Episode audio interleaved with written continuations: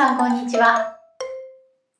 亀井光一郎のゴールドボイス。今日もお話伺ってまいります。亀井さん、どうぞよろしくお願いします。よろしくお願いします。えーさて、大変注目された雇用統計の発表がありました。はい。えー5月分のアメリカの雇用統計、非農業部門雇用者数が55万9000人の増加、予想の65万人増加よりちょっと悪かった。失業率は5.8%と予想の5.9%よりちょっと良かった。そんなそうですね感じですが、あのーまあ、どうしてかというと、その、まあ、下回ったという部分に、マーケット全般が反応した、あースで市場はですね、うんちょっとあのその日の、あの、反応を、金とはい10年物国債の利回り、これ長期金利ですね。それでちょっと、えーチャートで見てみましょう。そうですね。あ、結構反応しましたね。そうですね。うんあの、やはりその日はまあ、雇用統計の発表を控えて、模様眺めということで、えーまあ、金も、あ10年債もですね、ほとんど横ばいだったんですよね。で、発表と同時に、えーこれやはり、えー予想を、あ雇用者数の増加が下回ったということに、まあ、まずはその債券、はい。長金の方ですね、反応して、それがと、やはりこれが下がると、ドルの方も売られ、で、金には買いが入るという感じで、ご覧のように、えー上昇した、急騰したわけですけども、ただ、金は、えー1900ドルを、をまあ、奪還するまでには至らずということなんですね。あのー実は、前の日にね、はい。あの、ADP の民間雇用、これは全米雇用報告と言いますけれども、はい。その内容が、えーまあ予想が65万人の増加のところが、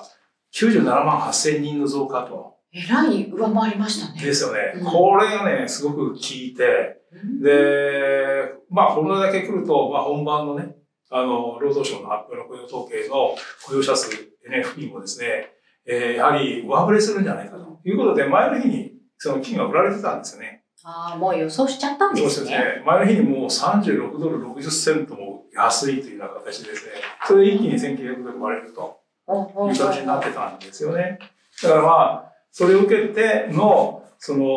本番の、その、雇用統計が、はいまあ、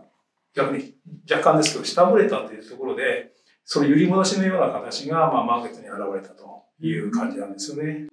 予想との差ということで言いますと、はい亀井さん、この前の月、4月分がひどかったですよね。よかったですね。うあれ、4月のその雇用者数増加数というのは、100万人のね、あの増加の予想になってたわけですね。大体まあ90、まあ、あの、50万人から200万人があって、中央値が大体100万人ぐらいだったちょっんですよと予想の幅広すぎそれ。がね、蓋開けてみるとはい26万6千人で、それ今回はあの若干情報修正されて27万8千人なんですけど、まあ大して変わらないですね。うんで、これに関してはね、あの、その、まあ、これは4月のデータでしたけども、はいその5月の発表された前日にね、アトランタ連銀のボスティック総裁が、うんあーその、で講演かなんかだったと思うんですよね。はい。えーこの、私は100万人以上予想してるんだという話をしてたんですよね。連銀の人が。で、で、ただ、それで、まあ、蓋を開けてみて、まあ、27万8000人ですけども、ただその時にね、100万人以上を予想するとは言いながら、ただし、仮にそうなったとしても、はい。その、いわゆるテーパリングっていう、あ量的はい緩和の段階的な縮小には至らないし、その検討にはまだ至らなくて、うんそういう100万人以上の状態が数ヶ月続くようなね、えー状態にならないとというようなことまで言ってたわけですよ。それで蓋開けてみたら20、まあ修正された7万人台ということだったんですよね。それを受けての今回の数字で、うんだからまあ、あの、まあこれで55万人台とはいえ、まあ、まあ、労働市場というのはアメリカの順調に拡大は回復しているという話になると思うんですけどね。まあ、順調に拡大はしてます。うんでも予想ほどではありませんでしたっていう、なんかちょうどいいみたいな答えが出ちゃって。そうですね。また今回のね、いわゆるその適温経済というか、あーゴールディロックスっていう感じですよね。そうすると、じゃあ、はいこれで、あの、テーパリングは、ちょっと遠くなりましたか？そうですね。ただね、あの、一つね、FRB が重視する労働市場の項目というのがお、実は4項目あるんですね。はい。で、ご覧になっていただくと、これまず一番目に非農業部門の保有者数、さっきのその保有者数 NFP ですよね。これが、まあまず重要と。これが増えてこないといけない、ちゃんと。そうなんですはい。ね。それと、2番目が失業率。失業率。えーこれはやっぱり以前ですと、その3.5%とか、まあ、完全雇用っていうのは4%下回るとですね、はい。これ自動的に FRB は、その、その4%とかそれで割れてくるので、自動的に引き締め方向に舵を切ってたのが、今回ね、これをやめようと、改めましょうと。おその失業率だけを基準にするのはちょっと改めましょうということで、まあ、こういうふうな項目を増やしてきてるわけですね。で、3つ目が労働参加率といって、まあ、働く意思と能力がある人がどれぐらい仕事に参加しているかっていうようなことを表すわけですけど、この労働参加率があどうなのかと。労働参加率が低い中で失業率下がってもあまり意味あり意味ないませんよんですよね。そうですね。で、4番目が全人口に占める就業者の比率。これはもう労働参加率よりもっとこう、もっと大きいですよね。全人口に占めるですからね。これは大体まあ5月で58%ぐらいなんですけども、これコロナ前っていうのはやっぱり61%台だったんで、こういう数字のその1%とか1ポイント、2ポイントってすごく大きくてですね、やはり随分これ落ちてるなっていう感じなんですよね。実はじゃあまだその全人口に占める就業者比率も低い。そう。でこれ4つある中でうん一番大事なのは、やっぱりこの非農業部門雇用者数ですか？そうなんですね。やはりこれが何と言っても、その一番の目標になっていて、これ、現時点でその700、これ、現時点っていうのは、はいまあ5月のデータがまでだけですけどね、730万から760万人、まだ減ったままなんですけどね。ちょっと図を見てみましょう。はいこれ見るとよくわかりますね。これのず、えーとデータから見るとですね、ちょうどあの、1年前に大きく、まあ、あの、経済活動全般止めました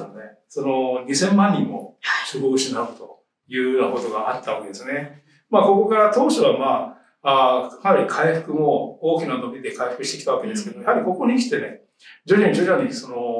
まあ、数字がですね、小さくなってきてるのがわかりますよね。うんで、今回、まあ、あ55万人台だったわけですけども、ご覧のように、その、新型コロナパンデミック前から見ると、まあ、この段階で730万、ないしは760万人ぐらい、まだ少ないわけですあね。まだこんだけうん。人が働けてない。そうなんですね。だから、FRB としては、この失業率が低下するだけではなくて、この部分が、やはり元に戻ってくるような感じで力強さが出てこないと、やはり緩和策を続ける。つまり、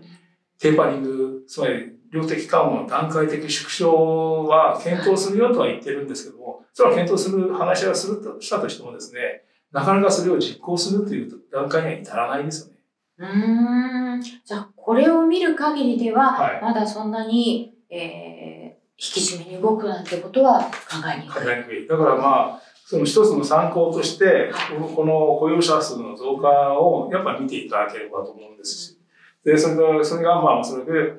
まあ、長期金利だとか、はい。金価格をある程度、あの、読む上でも一つの材料になってくるんじゃないかなと思いますね。そして、あの、質っていうことも言われてますそうなんですね。これ、パウエル議長がまあ何回も言いますし、いわゆる包摂的な労働市場の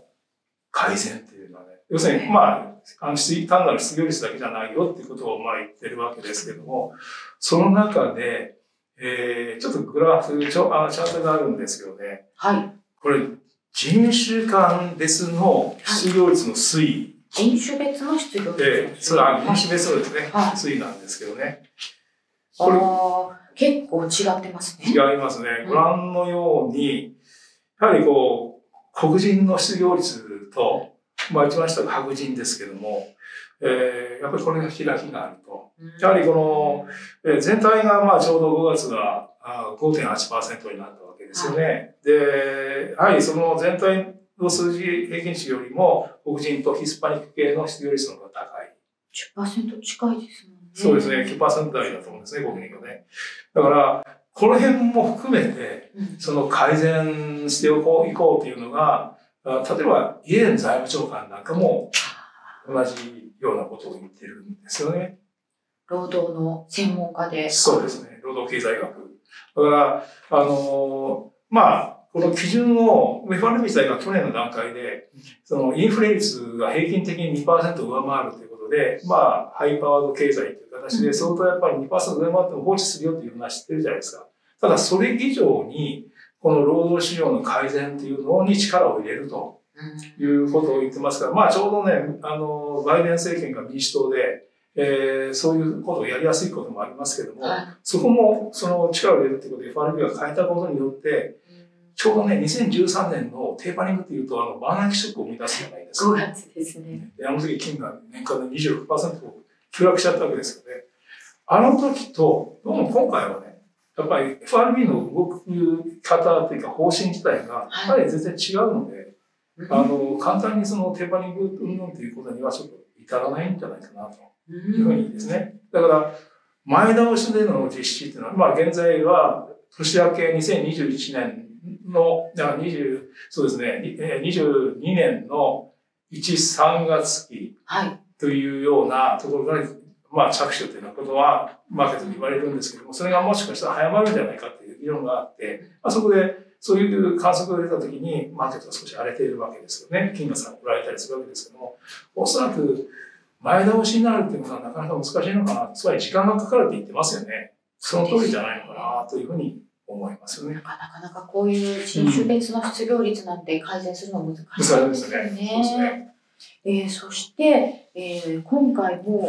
金価格の動きを先ほど見たら、1900ドルにはちょっと達しなかったということなんですけれども。そうですね。はいその、まあ一回割れて、その ADP 雇用報告受けて割れた後に、えー達してないわけですけども、ただまあ、ここに来てね、はいあのー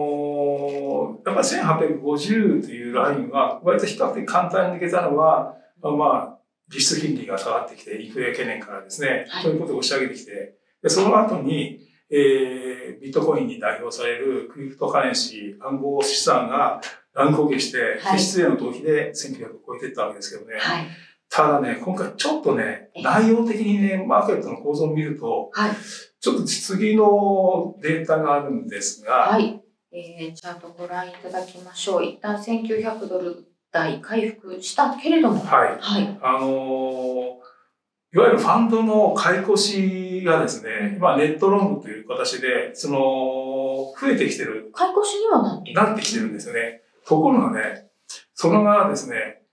売り立て、はい。ショートの増加という形が、1900ドルに押し上げた要因だったんですよ。うん？つまり、空売りの買い戻しなんですよね。なるほだかど。ら、ショートカバーと言いますけども、はいそれがその1900ドル以上に押し上げた原動力だったということは、はっきり言って、新規のお金があんまり入ってきてないんです。あ今まで空売りしてた人たちが、あ金価格上がってきたよ、急いで買い戻まずい、して、このままでは損が膨らむぞっていうんで、慌てて買い戻して、その慌てて買い戻したのが、結果的に1900ドルポンと押し上げちゃった。押し上げた。じゃあ、で、うん、ここでこう中身のある買い物が入ったっていうわけではない。ないんですよ。だからそこがね、一つ、結構これ、これが、まあ今足元の1900ドル台っていうところが、あーまあちょっと急落したりししましたけども、少しこう、まあちょっと弱さの表れなんですよね。だから、ちょっと新規資金がこれで継続に入ってきてくれるともう少ししっかりしてくるようなイメージなんですよね。まあだから、例えばレンジでいくと、はい。まあ、1860から1920ぐらいの、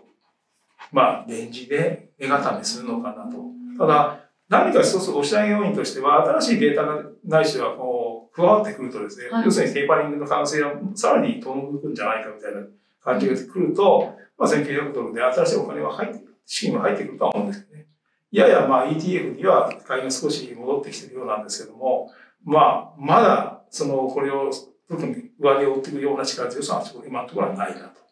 という感じですね。前回伺ってた時に1800ドル超えてきたら、うんまあ一旦1800ドル固めをしてからかなって言ったのに、固めないうちにつるつるっといっちゃいましたよね。1850超えてね、うん行きましたよね。で、あの時にはちょっと条件が重なってきて、はい。そうやっぱり、その、実質金利の低下っていうものがやはり押し上げようになったんですよね。今、実質金利もちょうどこう、あの、少し止まってるところなんですよね。そうすると次の展開を見ながら、はちょっとこの辺りのレンジで固めてい。、そうです。で、もしも金利が動いてきた場合に、少し下押しするでしょうね。あの、10年債利回りが少し上がってくるようだと。ただ、10年債利回りも1.6を超えてきてる、は局面では買いが入ってきてるんです、今ね。うん割とまあ、あのーその、例えば株式のお配当利回りなんかと比べると、やっぱり1.6とか、その水準というのは高いわけですから入ってくるので、まあ、一気に1.7を超えるというのはちょっとないのかなというふうに思います。だからまあ、今月 FOMC があるんですよね。そうですねま。あ、そこでどんな話出してくるか。うんまあ、次の、まあ、焦点ですよね。次の焦点ははい FOMC ですね。ははいい。またその時に解説をしていただきたいと思います。えー本日もご覧いただきましてどうもありがとうございました。